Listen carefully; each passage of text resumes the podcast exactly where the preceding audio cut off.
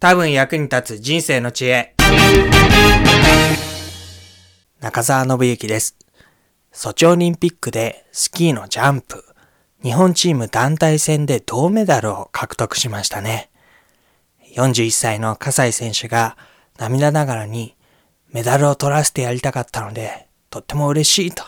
いうふうに言っていたことが、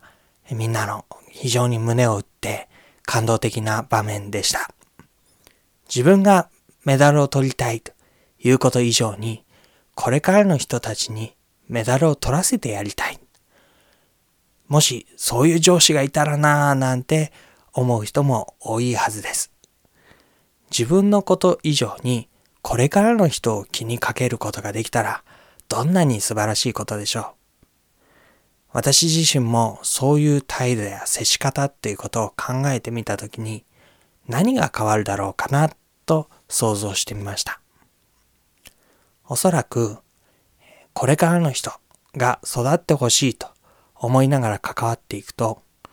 会話の量が増えるなと思ったんです。しかも自分の方から話しかける会話の量が増えると感じました。そういうふうにして気にかけていることが態度に現れ、実際の関わりに現れてくる。随分と気持ちの持ちようによって関わりって違ってくるものなんでしょうね。もしあなたがこれからの人と関わろうと思ったら、今とどんなことが違ってくるでしょうかぜひ考えてみてください。